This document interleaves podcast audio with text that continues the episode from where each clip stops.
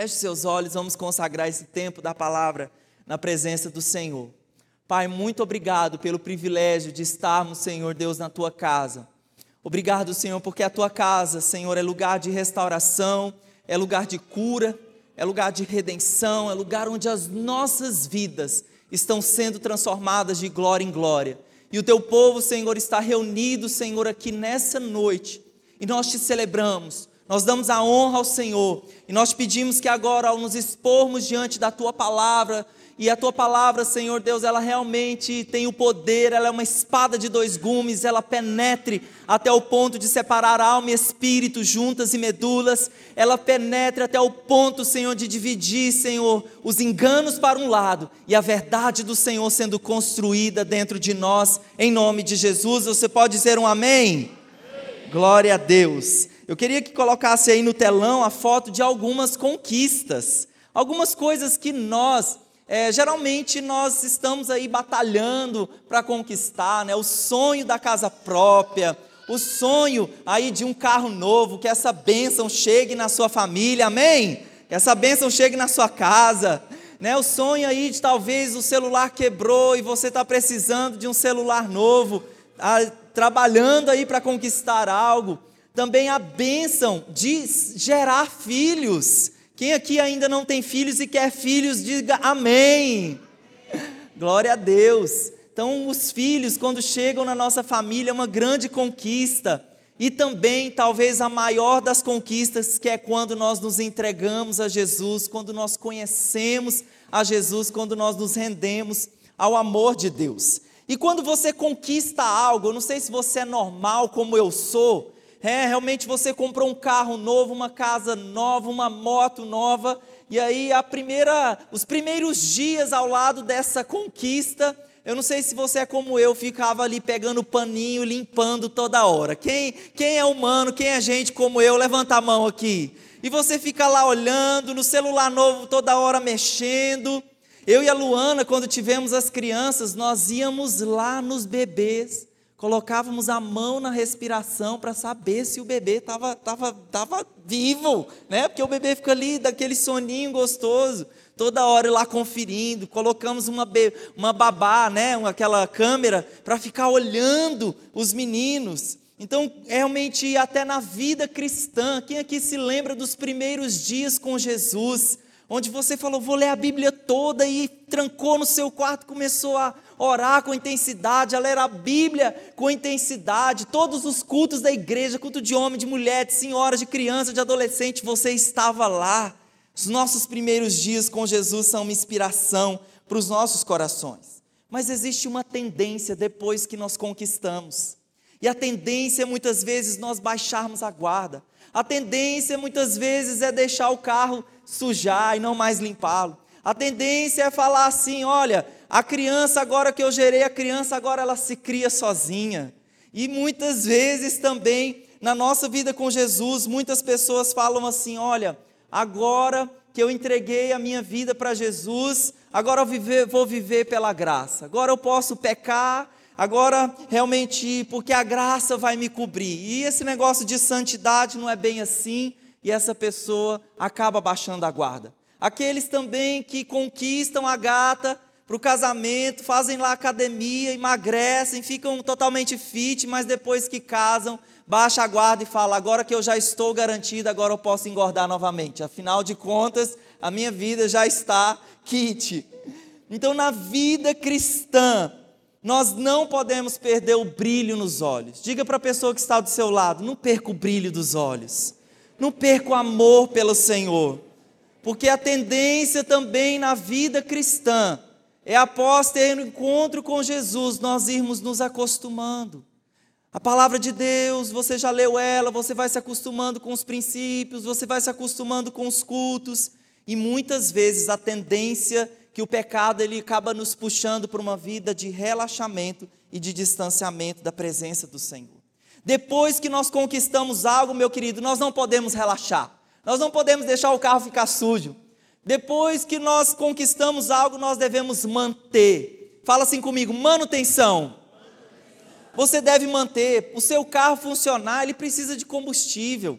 Para o seu carro estar em bom funcionamento, ele precisa ir lá para manutenção. O bebê ele precisa ir para o pediatra. O casal precisa ter a noite do casal, onde ele vai deixar os meninos na casa da sogra, na casa da mãe, no tio, na tia, para o casal curtir uma noite, beber um suco.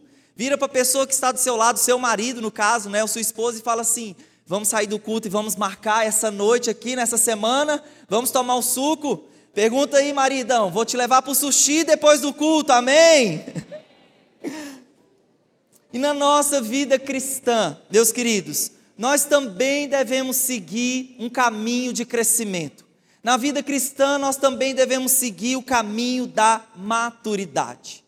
E na semana anterior, nós falamos antes da conquista. O que os israelitas fizeram, o que Josué fez. Eu dei essa ênfase aqui falando que Josué, ele recebeu um comando, ele foi fiel àquele comando e ele colocou em prática. E agora, depois de conquistarem Jericó, depois de começarem aquela jornada de conquistas, como eu falei para você, que o livro de Josué é um livro de conquistas, é um livro de batalhas.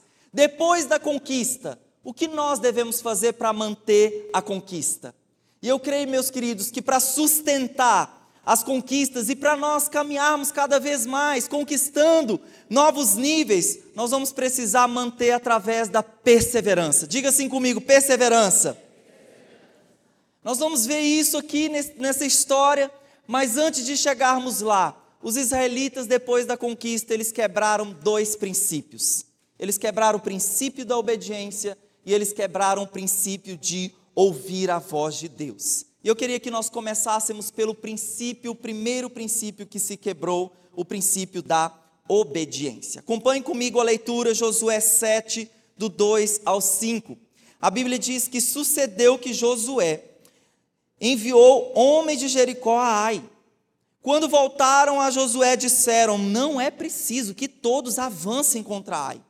Por isso, cerca de três mil homens atacaram a cidade mas os homens de Ai os puseram em fuga, perseguiram os israelitas e os feriram na descida. Diante disso, o povo desanimou-se completamente. Vamos dizer essa última parte desse versículo sobre o povo. Vamos diga comigo, o povo desanimou-se completamente nem parecia ser aquele povo que acabou de ver as águas do Jordão se abrindo, nem parecia ser aquele povo que viu as muralhas de Jericó caindo, grandes milagres históricos que ainda desafiam a nossa fé, nem parecia ser. O povo foi para aquela batalha e aquela derrota fez o povo desanimar. E não somente o povo desanimar, o Josué também ele ficou cheio de crise. O Josué também se perguntou, mas Deus, por que isso aconteceu? Afinal de contas, o comando do Senhor é conquistar, o comando do Senhor é avançar, o comando do Senhor é conquistar a nossa herança, o que o Senhor já nos deu. E agora, diante da segunda batalha, nós perdemos. Mas Deus, o porquê isso aconteceu? Você quer saber o porquê que isso aconteceu? Não era por falta de ouvir a voz de Deus não era por falta, porque já havia esse comando: conquistem. Já havia um comando do céu, já havia um comando do Senhor para conquistar. Cada lugar que eles, que eles chegavam, Deus não precisava falar, conquistem, não, ele já tinha falado, é de vocês, conquistem. Mas, pastor, o que aconteceu? Porque na segunda batalha eles já perderam. Então Josué realmente faz algumas perguntas para o Senhor. E olha o que ele fala no versículo 7 do capítulo 7. Ele diz: Disse então Josué: Ah, soberano Senhor, por que fizeste esse povo atravessar o Jordão? Foi para nos entregar nas mãos dos amorreus e nos destruir. Então, diante daquela derrota, Josué em crise chega diante do Senhor fazendo algumas perguntas. E meu irmão, você pode fazer perguntas para o Senhor. Deus é um Deus relacional. Deus é um Deus que, mediante os momentos da nossa vida que nós estamos enfrentando, você pode sim perguntar para Ele. Ele quer conversa, Ele quer relacionamento. Deus aqui não reprimiu o coração do Josué porque ele estava em crise. Pelo contrário, Deus ouviu a Josué e Deus o respondeu. Porque realmente, meus queridos, havia uma causa, havia uma lamentável causa da perda de Israel ali naquela cidade de Ai. E olha o que o Senhor diz lá em Josué 7,11. Deus responde. Né? Quem aqui pode dar um glória a Deus porque as respostas de Deus? Porque Deus responde. Deus responde o clamor, Deus responde a oração. E Deus falou para Josué: Olha, meus queridos, não foi a falta de poucos homens e nem a, a falta de ouvir a voz de Deus. Deus fala: Israel pecou. Israel violou a aliança que eu lhes ordenei, apossou-se das coisas consagradas, roubou-as, escondeu-as e as colocou junto aos seus bens. Aí então Josué começa realmente a entender o porquê daquela perda, o porquê daquele fracasso, porque alguém havia roubado, alguém havia, e quem foi essa pessoa? Quem foi essa pessoa que ouviu o comando do Senhor e não foi obediente à voz de Deus? Então, antes deles conquistarem a cidade de Jericó, eu poderia ter colocado isso, esse ponto na palavra anterior, mas eu queria e fiz isso de forma intencional para que fosse nesse momento, nessa segunda e última palavra dessa, dessa série. Porque antes de conquistar Jericó, Deus também deu um comando com respeito ao que era dele. Vamos ler juntos o que está escrito lá em Josué 6, 17 a 19. Deus disse: Olha, israelitas, antes de conquistarem Jericó, saibam que a cidade, com tudo que nela existe, será consagrada ao Senhor para destruição. Mas fiquem longe das coisas consagradas, não se apossem de nenhuma delas. Toda prata, todo ouro, todos os utensílios de bronze e de ferro são consagrados e pertencem ao Senhor, e deverão ser levados para o seu tesouro. Então, nós temos aqui o princípio que foi quebrado, o princípio da obediência. Diga assim comigo: o princípio da obediência. Eles tinham um comando, e um comando que uma pessoa ouviu a direção que Deus deu, e uma pessoa não deu a devida importância ao que Deus falou. Uma pessoa ouviu o que Deus direcionou e ela realmente não deu moral para aquilo que o Senhor tinha falado. E a quebra desse princípio aqui, desse versículo que nós lemos, que era consagrado ao Senhor todos aqueles despojos, e não sei se você sabe, mas quando eles saíam para a batalha e eram vencedores, tudo aquilo que eles conquistavam, tudo que ficava para trás, existia uma lei, era daqueles soldados, era o salário daqueles guerreiros era deles, era direito deles. Mas nessa primeira cidade aqui, Deus deu um comando dizendo que era dele. Então, olha sobre a questão de quando nós quebramos princípios. Essa frase do pastor Luiz Hermínio. Pastor Luiz Hermínio, ele certa vez disse: Você será quebrado por todo o princípio que quebrares. Vamos dizer juntos essa frase? Leia, leia comigo. Você será quebrado por todo o princípio que quebrares. Quando Deus deu aqui esse comando, meus queridos, Ele não deu uma opção. Ele falou: se vocês quiserem ou não obedecer, Ele falou: o que tem na carteira é meu. A carteira e o que tem dentro da carteira são meus. Ninguém tem autorização para mexer lá naquilo que é meu. Sabe por quê? Porque Deus estava ensinando um princípio de consagração. Eu falei aqui na semana passada sobre os princípios de santificação na área da sexualidade, né? Então, santificação não é só na área da imoralidade, não é só prostituição, não. A Bíblia diz também quando nós consagramos ao Senhor aquilo que é dele, né? Quando nós consagramos as nossas finanças ao Senhor, também é um processo de santificação, porque aqui nesse texto Deus disse para Josué: "Me santifiquem, me santifiquem". Então vamos continuar aqui que o comando de Deus, e esse para nós é um ensino na área financeira também. O que vai aplicar para nós hoje? Esse mesmo ensino serve para a nossa área financeira, serve para a nossa área mesmo do dinheiro. Então o comando de Deus era o seguinte: o primeiro é meu. Diga assim comigo: o primeiro é meu. A primeira parte é minha. Me santifiquem primeiro essa parte, que eu vou santificar o restante. Então, a Bíblia fala da lei da primeira menção. O que é a lei da primeira menção? É a primeira vez que aparece, e está aí muitas vezes lá no Gênesis, onde aparece a primeira vez aquele princípio. E aí, né, aquele é, é o primeiro passo para nós entendermos os demais.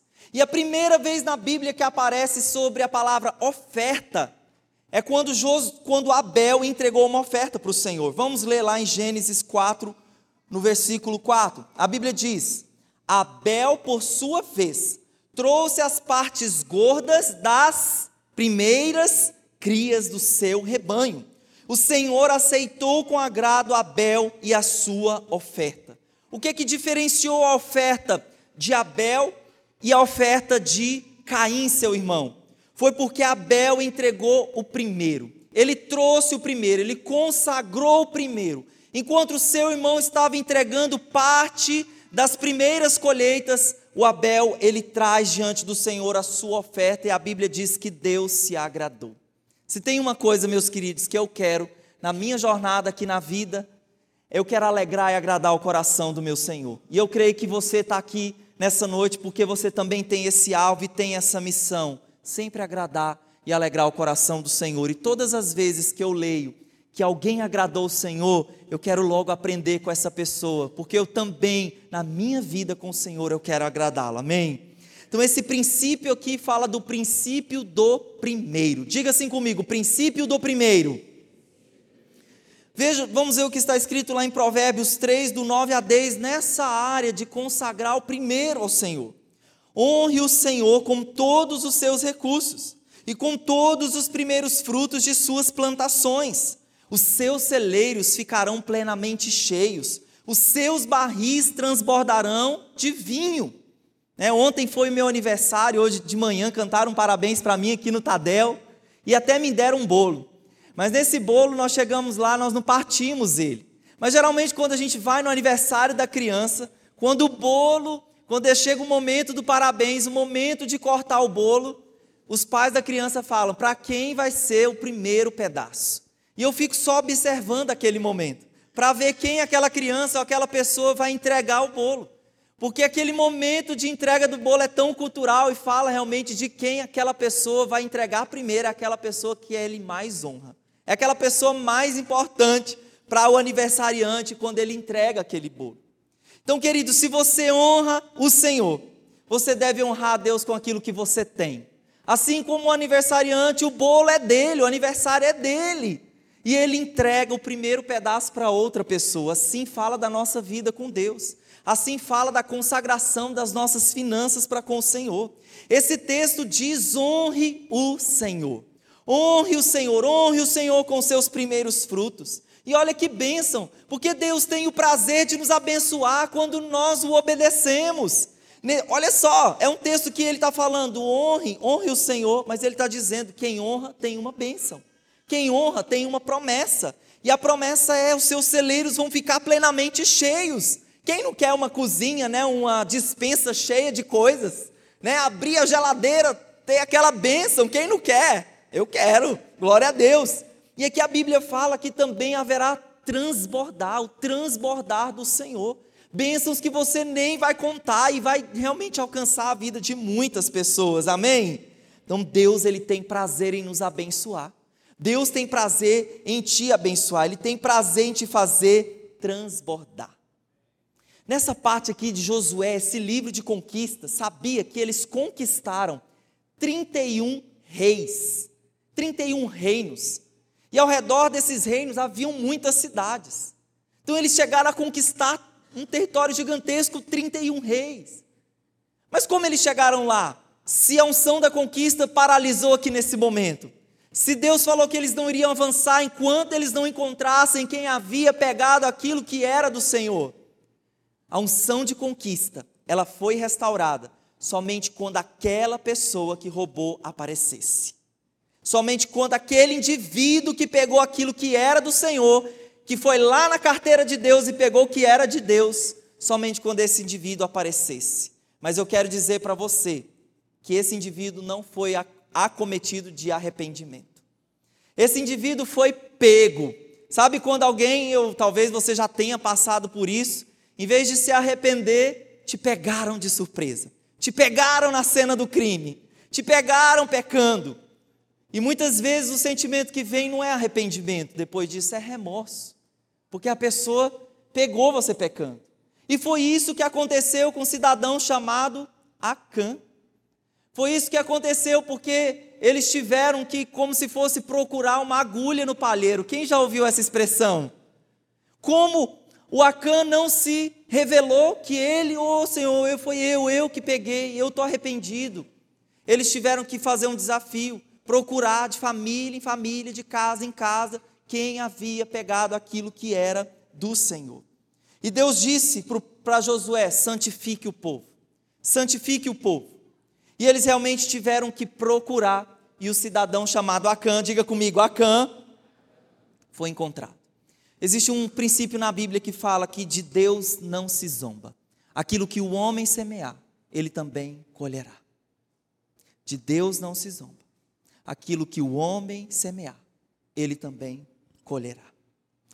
E quando Acã ele foi aqui então descoberto, olha a justificativa do Acã. Olha o que ele falou a justificativa carnal dele para o ato que ele havia feito. Josué 7, do 20 ao 21, Acã respondeu: É verdade que eu pequei contra o Senhor, Deus de Israel. E o que eu fiz foi o seguinte: quando eu vi entre os despojos aquela bela capa feita na Babilônia, aqueles dois quilos e quatrocentos gramas de prata e uma barra de ouro de 700 gramas, eu os cobicei e os apossei deles. Eles estão escondidos no chão da minha tenda. Outro princípio que o Acã estava quebrando aqui, especialmente o Acã, mas o pecado reverberou, lógico, na vida, na comunidade de Israel, foi o pecado da cobiça.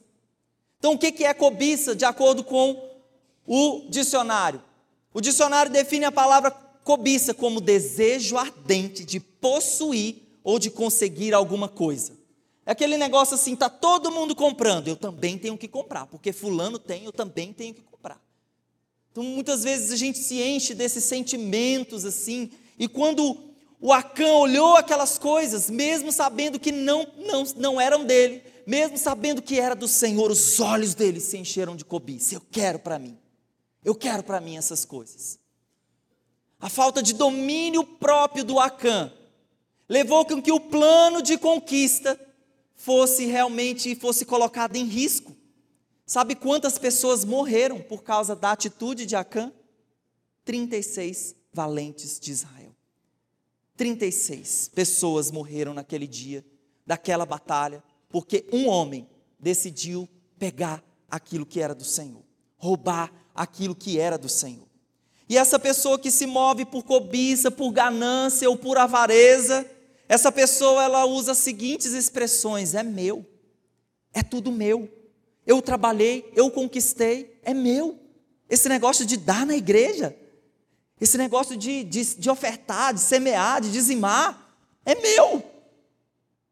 Eu que conquistei com meu suor.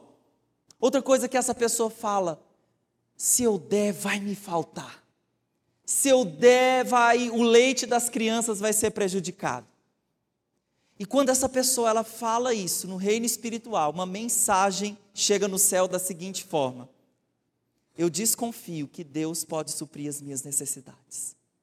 Eu desconfio que o Senhor, ao semear na sua casa, ao semear, ao entregar aquilo que é dele, eu desconfio que Deus ele pode suprir as minhas necessidades, como a Bíblia fala, ele supre segundo as suas riquezas em glória. Meus queridos, se Jesus é o Senhor da sua vida, se Jesus está sentado no trono da sua vida, você precisa deixar com que ele reine lá. Você precisa deixar que os princípios do Senhor reine lá. E toda essa desconfiança seja arrancada e Jesus esteja lá no centro. Essa desconfiança que está no lugar errado, essa desconfiança ela está assumindo o lugar que não é dela. O centro do seu coração e da sua vida precisa ser de Jesus. Precisam ser os princípios da palavra de Deus. Ah, eu converti mas a minha carteira não converteu. Ah, só a minha vida espiritual, pastor, viu? Só pregue para que eu seja um crente espiritual. Mas, queridos, sabia que a maior parte dos conflitos entre os casamentos está presente na vida financeira? E se é um conflito na área de casamento, então é uma coisa que está se chocando com a outra. Então é uma área muito importante também para nós. E qual foi a implicação desses princípios quebrados aqui na vida do Acã? O Acã pegou aquilo que não era dele e ele perdeu tudo aquilo que era dele. Vou repetir. O Acã pegou, colocou a mão na carteira de Deus, pegando aquilo que não era dele, e ele perdeu até o que era dele. Por que, que o Acã não se entregou? Porque Deus disse que a punição seria apedrejamento. A punição seria apedrejamento. E foi isso que aconteceu. Quando Acã foi descoberto, falou o que aconteceu, restituiu aquilo que era do Senhor. Infelizmente, isso aconteceu com ele, por causa realmente dessa atitude que ele teve diante do Senhor. Mas eu preciso te dizer o que a Bíblia fala quando você consagra ao Senhor o primeiro. Quando você consagra ao Senhor aquilo que é do Senhor, eu queria que você desse um glória a Deus, amém? Queria que você ficasse como na cadeira do, do, do, né, do dentista, lá com medo da extração do dente. Essa é uma área importante para a igreja. Essa é uma área importante para o nosso crescimento. É um princípio da palavra de Deus. Amém ou não amém? Vamos ler o que está escrito lá em Romanos 11, 16, na nova versão da tradução da linguagem de hoje. Fala assim: Pois se o primeiro pão assado, depois da colheita, é dedicado a Deus, isso quer dizer que todos os pães também são dedicados a Ele. E se as raízes de uma árvore são oferecidas a Deus, os galhos também são dele. O que significa? quando você santifica, quando você entrega, quando você dá honra ao Senhor, quando você coloca o reino do Senhor em primeiro lugar, a bênção do Senhor, o Senhor santifica as outras coisas. A bênção do Senhor vem, Ele tem prazer em santificar as outras coisas. Amém ou não amém? Então, uma vez descoberto a causa, por que eles haviam perdido aquela batalha, a unção ela foi restaurada. Eles continuaram conquistando. Então, o primeiro princípio que nós vemos aqui que os israelitas quebraram, o princípio da obediência. O segundo princípio quebrado, eu queria que você lesse comigo esse segundo princípio. Vamos lá? Ouvir a voz de Deus. Josué 9, do 3 ao 5, a Bíblia diz: Contudo, quando os habitantes de Gibeon souberam que Josué tinha feito com Jericó e Ai, recorreram a um ardil. Enviaram uma delegação trazendo jumentos carregados de sacos gastos e vasilhas de couro velhas, rachadas e remendadas.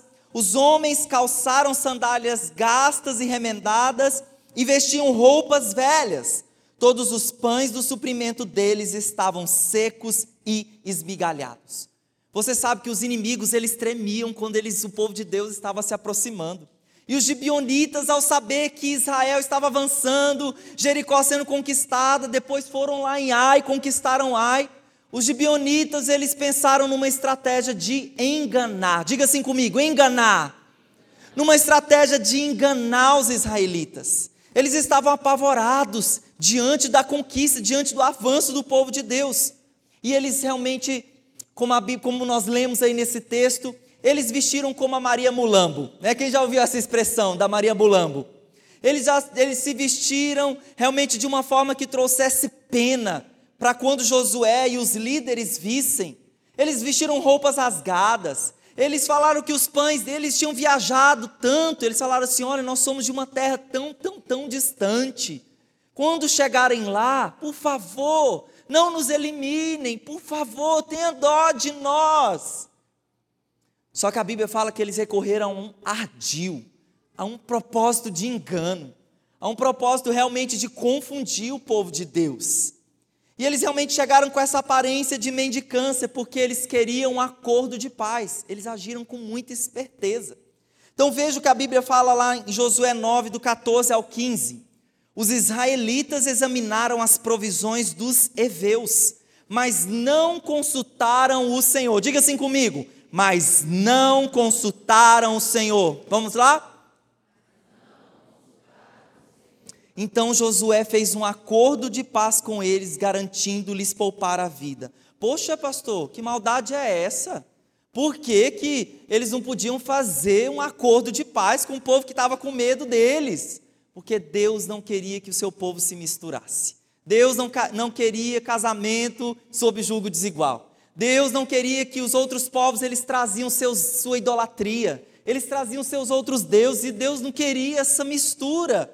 O comando de Deus era não se misturem, mas eles aqui viram a aparência dos gibeonitas, aquela aparência de coitado, de dó, de mendicância, e antes de dar aquele passo, aquela decisão, eles não ouviram a voz de Deus, e como você vê o texto, eles não consultaram o Senhor.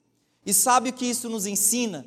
Existe um espírito de engano, existe um espírito que todos os dias está nos tentando com respeito à questão das aparências. Diga assim comigo: a aparência. E como esse espírito de engano, ele se manifesta, e eu vou te mostrar aqui nessa conversa aqui dos gibeonitas com os israelitas. Porque isso desagradou o Senhor, essa decisão. E você sabia, eles deram a palavra deles, porque o povo de Deus é um povo que dá a palavra e cumpre a palavra. Uma vez que Israel deu a palavra que eles iriam fazer um acordo de paz com os gibeonitas, essa palavra foi mantida. Mas agora, diante dessa palavra, lógico, esse povo se tornou escravo ali de Israel. Mas eu queria falar para você sobre esse espírito de engano, essa aparência que muitas vezes quer nos enganar. Olha o versículo 6 aqui desse texto que, que eles falaram assim: Nós viemos de uma terra distante. E, lógico, aqui eles estavam recorrendo a uma mentira, porque três dias depois chegou um WhatsApp lá no celular do Josué. Josué, fiquei sabendo que os gibeonitas, eles, eles seriam os próximos da nossa lista. Eles moram bem próximos de nós. Essa história que os gibeonitas moram numa terra muito, muito distante é fake. É fake news. Não é verdadeira. E aí foi então que eles tiveram que honrar a palavra deles. Então aqueles gibeonitas, eles realmente recorreram àquela mensagem mentirosa para ludibriar o coração dos israelitas, para ludibriar os líderes. E muitas vezes esses argumentos sutis para nos fazer desviar do caminho estão a toda hora. E eles vêm como uma embalagem muito sedutora. Não foi assim que a serpente apareceu para Eva? A serpente foi lá no ouvido da Eva: Eva, por que obedecer Será que é assim mesmo que Deus falou? Será que é assim mesmo que é para fazer? Olha os outros argumentos que muitas vezes vêm contra nós, jovem. Será mesmo que tem que ser puro? Será mesmo que tem que se separar, né, deixar a relação sexual somente para depois do casamento? Gente, se aproveitem, curtam a vida, se peguem por aí, é para ver se vocês combinam. Outro argumento que às vezes vem assim: olha, para que gastar a vida vindo para a igreja todo domingo? Para que gastar a vida indo congregando, estando numa célula, num relacionamento? Para que curta a sua vida? A vida é passageira. Para que gastar a vida vindo para a igreja ser um carola de igreja? E muitas vezes essas, como eu falei, vêm como uma embalagem, vem como uma embalagem sedutora. Porque a embalagem sedutora, ela está reforçando uma mensagem a mensagem que a nossa carne quer ouvir. A mensagem que a identidade carnal ela quer ouvir. Rapaz, ceder para a carne, isso é muito bom. Então esses argumentos, essas mentiras estão por aí todo o tempo, essas vozes mansas, sedutoras, estão por aí questionando os princípios da palavra de Deus. Será mesmo que é assim? O segundo versículo 4 aqui que os gibionitas fizeram, eles recorreram a, a um ardil. E esse ardil realmente fala de um engano, de uma aparência do mal. Então, meus queridos, nós vivemos no século da aparência. Nós vivemos no século da autoimagem.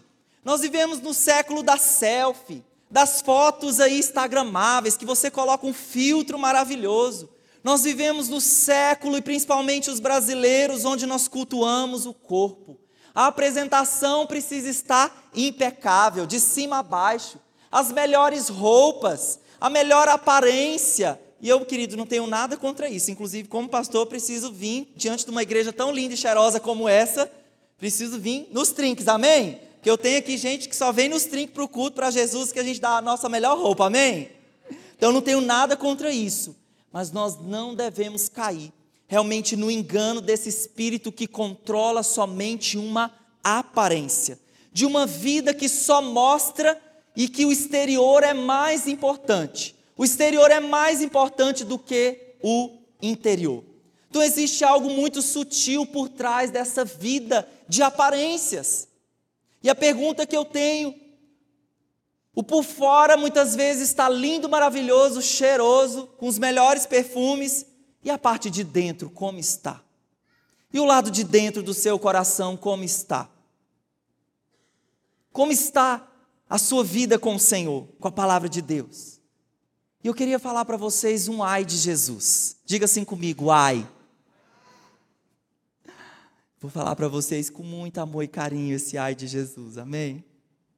Esse ai de Jesus está lá em Mateus 23, do 27 ao 28. A Bíblia diz: Ai de vocês, mestres da lei, fariseus, hipócritas. Vocês são como sepulcros caiados, bonitos por fora, mas por dentro vocês estão cheios de ossos e de todo tipo de imundície. Assim são vocês, por fora parecem justos ao povo mas por dentro estão cheios de hipocrisia e de maldade. E eu falo essa palavra para mim. Eu digo para mim esse ai, eu falo, ai de mim, ai de mim, se eu viver uma vida de aparências. Todas as vezes que eu subo nesse altar, eu falo, Senhor, ai de mim, porque eu não estou subindo aqui para julgar ninguém, para condenar ninguém, eu quero ser um canal de bênção na vida da igreja. Quero ser um canal de bênção na vida das pessoas. Eu quero que a minha vida. Aproveitar e bear. Eu quero que a minha vida reflita a glória do Senhor. Eu quero que aquilo que há dentro de mim realmente fale. Mais do que a minha aparência, mais do que qualquer outra coisa. A pastora Luana, ela gosta muito de manga. Quem que gosta de manga? Levanta a mão. Quem não jantou ainda? Uma frutinha. Quem é fit aí? É, Kátia? A pastora Luana gosta muito de manga. E lá na nossa chácara, nós temos vários pés de manga rosa, né? Daquela qualidade de manga rosa. Gente, e a manga rosa, quando ela está madura, ela é linda de se ver. Ela tem uma cor. Você fala assim: meu Deus, nosso Deus é lindo. A cor dessa fruta. E aí, esse ano, quando até os jovens estavam no acampamento lá na igreja, a pastora Luana pegou algumas mangas para ela. E aí, quando ela foi cortar aquela manga para comer, aquela manga linda por fora, ainda na árvore, ela abriu a manga para comer. E dentro da manga estava cheio de bicho. Dentro da manga estava cheio de morte. Então, algo que era para satisfazer a fome dela.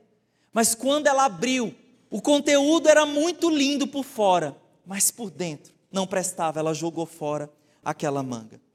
Então, o foco principal, queridos, para nós, a minha pergunta para você, o que tem aí dentro? Como está o seu interior? Como está o seu coração? O que que o Espírito Santo está vendo aí dentro de você? Tem santidade? Tem obediência aos princípios da palavra de Deus? Tem relacionamento com a palavra de Deus? E eu queria dar alguns conselhos do coração para você que estão lá em Tito. Novo Testamento. Alguns conselhos sobre as nossas condutas, sobre o posicionamento interior que nós devemos ter. E eu quero falar para o esposo, quero falar para a esposa e quero falar para os nossos jovens aqui. Ou seja, para todo mundo. Amém ou amém? Começando pelos esposos. Lá em Tito 2,2 a Bíblia diz: o esposo, sendo moderado, digno de respeito, sensato, sadio na fé, no amor e na pureza. Né? O homem de Deus tem que ser esse homem sadio, o homem que chama a família para oração, o homem que chama a família para o culto. Não importa se o Flamengo está ganhando ou está perdendo, mas ele vai falar: hoje nós vamos para a igreja. E eu depois fico sabendo do resultado. Esse homem que não negocia princípios, esse homem que trata a sua esposa como vaso mais frágil, esse homem que não é um brucutu e fica realmente ali molestando a sua esposa, gritando com ela, a esposa, Tito 2,8 diz: ela deve ser prudente, ela deve ser pura, ela deve estar ocupada em casa, sendo bondosa e sujeita ao seu esposo. Eu não tenho nada, querido, contra realmente a mulher que está cuidando do seu corpo e está cuidando para o seu marido, porque o quadro do céu é o quadro de uma noiva que está se ataviando, se separando, se consagrando para o noivo. Mas isso não fala somente de uma aparência exterior. Quantas mulheres por aí elas estão vivendo realmente uma vida de aparência, cultuando o corpo, delegando o cuidado dos seus filhos para outras pessoas, para a escola, para cuidadores. O esposo tem uma conselheira no seu, no seu serviço e depois elas não entendem porque o seu casamento ruiu. Elas não entendem porque o seu jardim está cheio de espinhos. Porque de alguma forma ele está deixando esses princípios da palavra de Deus. Tiago do, Tito 2,6 para o jovem, a Bíblia fala: jovem, seja prudente, diga assim comigo, seja prudente. E o que, que é a pessoa prudente? É aquela pessoa cautelosa, é aquela pessoa que não procura perigos, porque os nossos jovens por aí parece que ficam procurando perigos. Seja prudente, querido jovem. E o Tito conclui dizendo assim, Tito 2, do 11 ao 12, um conselho para todos nós, porque a graça de Deus se manifestou salvadora a todos os homens ela nos ensina a renunciar à impiedade, às paixões mundanas e a viver da maneira sensata, justa e piedosa nessa era presente. É isso, meu querido, que deve estar dentro de você, porque eu creio que se está dentro de você, vai externar vida, vai externar alegria, vai externar santidade, vai externar paz. E aí aquilo que você usa, aquilo que você fala, aquilo que você faz para manter o seu corpo, a sua aparência, vai estar brilhando com a glória de Deus. Mas se não tiver santidade lá dentro, se você não renunciar às, às paixões mundanas, às paixões dessa terra, querido, você é chamado para não ser igual nesse mundo. Você é chamado para fazer a diferença, amém? Então tome muito cuidado com as aparências do mal. Porque os israelitas eles foram enganados por uma aparência. Eles não ouviram a voz de Deus, e eu tenho falado isso aqui. Não tome decisões baseadas em circunstâncias. Não tome decisões baseadas nas adversidades. Tome decisões baseadas em princípios da palavra de Deus. Porque Deus falou para eles o que faltou? Eles não consultaram o Senhor. E porque Deus jamais iria abençoar aquele ato que eles intentaram fazer. Amém? Então nós vimos esses dois primeiros pontos. E agora, pastor? Para eu sustentar uma vida de conquista, nós falamos na semana passada sobre uma vida centrada na palavra, sobre essa vida de obediência. E fala, pastor, eu quero viver uma vida de obediência. Eu quero ouvir uma, viver uma vida de santidade. Como se sustenta? Diga assim comigo: perseverança. Josué 14,8 a Bíblia diz: Mas meus irmãos que subiram comigo desesperaram o povo, eu, porém, perseverei em seguir o Senhor, o meu Deus. Quem foi essa pessoa que disse: Eu perseverei em seguir o meu Deus, que é, eu, eu vejo o seu futuro assim, você perseverando em seguir o Senhor, amém? Essa pessoa que disse isso foi Caleb, foi o amigo de Josué. Os dois que viram a terra antes de todo mundo, junto com os outros dez. E foram esses dois homens que a Bíblia diz que foi encontrado um espírito de fé neles. Foi sobre esses homens, sobre Caleb e Josué, eles viram a terra e eles falaram: O Senhor vai lutar por nós. Não, não, não, não temam o Senhor, não temam essa situação, confiem no Senhor. Foi encontrado um espírito de fé no Caleb. E nós temos aqui o Caleb 45 anos depois, porque Deus disse para ele, para Josué: em vocês foi encontrado um espírito diferente, e vocês vão receber uma porção especial por causa da atitude de vocês, porque diante do povo vocês me honraram.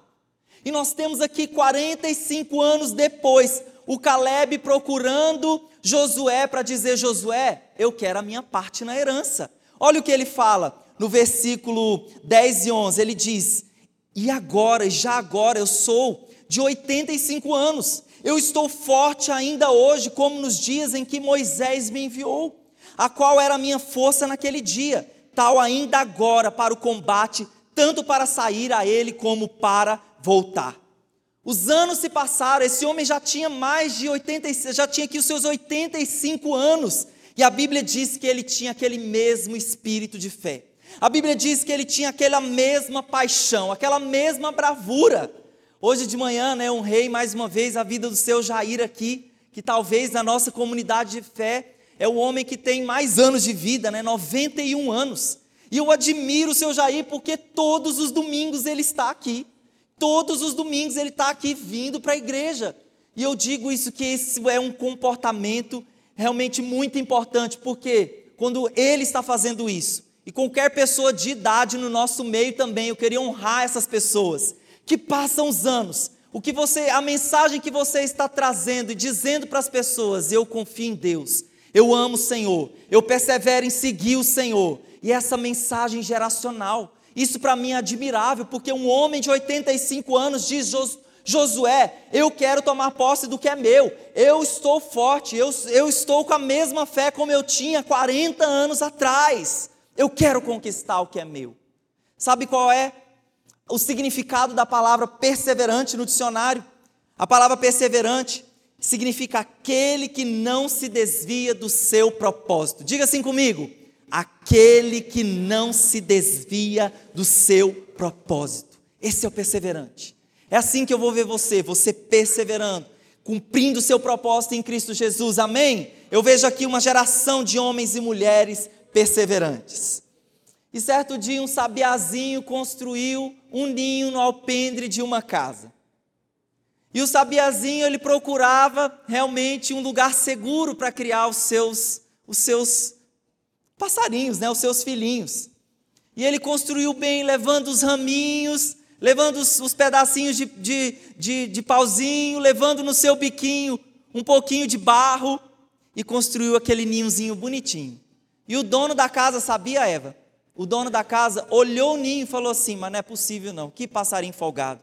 Vai encher minha área de sujeira. Vai, vai todo dia ficar subindo aqui, descendo e sujando o chão da minha área. E o dono da casa, todo mundo aqui comigo, amém? O dono da casa foi lá e derrubou o ninho. Pegou a vassoura e pá! Foi com a Raquel, né? Você sentiu ali, poxa, coitadinho. Pois é, o dono da casa não agiu com misericórdia. Mas dois dias depois, o sabiá perseverante reconstruiu o ninho. Foi lá novamente com todos aqueles materiais. Ele falou: Essa casa é minha. Eu não vou pagar aluguel nem imposto, mas eu vou morar aqui. E o dono da casa, mas não é possível não. De novo esse ninho no mesmo lugar já tinha derrubado.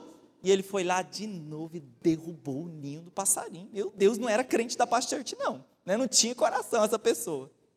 Mas passado alguns dias, a pessoa viu novamente que o passarinho tinha feito de novo o ninho. O passarinho sabiazinho perseverante. Mas diante dessa terceira vez, o dono da casa ele falou assim: Mas, gente, o passarinho está ensinando uma lição de perseverança. Ele foi lá de novo, catou o material, fez o ninhozinho bonitinho e eu vou derrubar o ninho desse passarinho? Jamais. Então nós devemos ser esse crente sabiá, esse crente que persevera até o fim, esse crente que persevera em conhecer e conhecer o nosso Senhor. Amém? Olha o que a Bíblia diz lá em Hebreus 10, 36. Porque a mensagem que o Caleb nos ensina, a mensagem de nunca desistir. Diga assim comigo: eu nunca vou desistir. Vou prosseguir para Jesus, eu vou amar o Senhor. Lá em Hebreus 10, 36 diz: vocês precisam perseverar, de modo que quando vocês tiverem feito a vontade de Deus, recebam o que ele prometeu. Vamos dizer juntos esse versículo? Vocês precisam perseverar de modo que quando tiverem feito a vontade de Deus, recebam o que ele prometeu. E Deus, meu querido, está encontrando pessoas com esse perfil, de homens e mulheres que vão dar o seu fôlego de vida totalmente para o Senhor. Até quando houver respiração, aí essas pessoas vão dizer: Eu não aposento, eu não vou aposentar para Jesus. Vou continuar queimando de amor pela presença, vou continuar queimando de amor pela palavra de Deus mesmo que os meus cabelos ficarem todos brancos, mesmo que talvez eu tenha dificuldades para caminhar e conhecer o Senhor, mesmo assim eu vou prosseguir para Jesus. Mesmo assim eu vou amar e conhecer o Senhor. Mesmo assim eu vou perseverar. Deus pode encontrar, meu querido, no seu coração esse perfil? Deus pode encontrar esse que vai dizer: Eu vou perseverar, eu vou conquistar, eu vou construir, eu vou edificar para o Senhor altares, eu vou engrandecer o nome do Senhor. Então nós falamos de princípios que nós não podemos quebrar. Não quebre a obediência. Não deixe de ouvir a voz de Deus. Mas para que você sustente a sua vida de conquista, vai ser necessário perseverança no seu coração. Amém? Fique de